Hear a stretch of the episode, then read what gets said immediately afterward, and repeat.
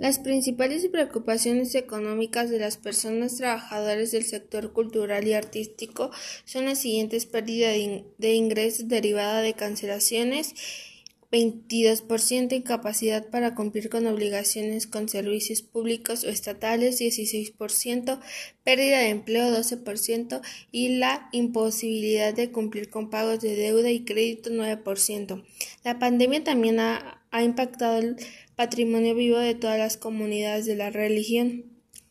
Por ejemplo, la suspensión de los rituales religiosos de la Semana Santa y otras actividades tradicionales grandes y pequeñas, no solo está causando una pérdida económica, sino que ha afectado la cohesión social y las, y las identidades culturales entre esas comunidades.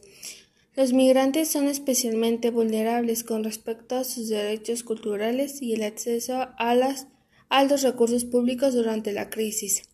Los grupos de profesionales de las artes y la cultura del país que se ha visto afectado por las crisis procuraron que estas personas y sus familias tengan acceso a alimentos, medicinas y a servicios básicos como agua, luz eléctrica, aseo y servicios de Internet.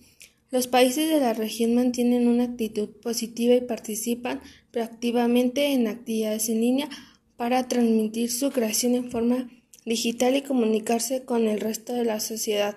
La cancelación de eventos, el cierre de instituciones y la suspensión de prácticas comunitarias han sido algunas de las afectaciones en la cultura por el evento de coronavirus. Para frenar la propagación del nuevo coronavirus, más de 125 gobiernos establecieron confinamientos o restricciones de movilidad en escalas sin precedentes.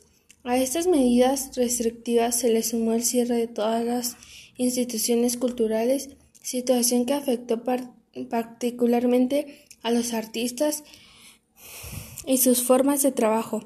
De acuerdo con la Organización de las Naciones Unidas para la Educación, la Ciencia y la Cultura, Situaciones como los conciertos cancelados, cancelados, los festivales pospuestos, los lanzamientos de álbumes retrasados y la producción de películas suspendidas y los cines cerrados han tenido un fuerte impacto en los medios de subsistencia de los artistas, muchos de los cuales son trabajadores independientes o en pequeñas y medianas empresas.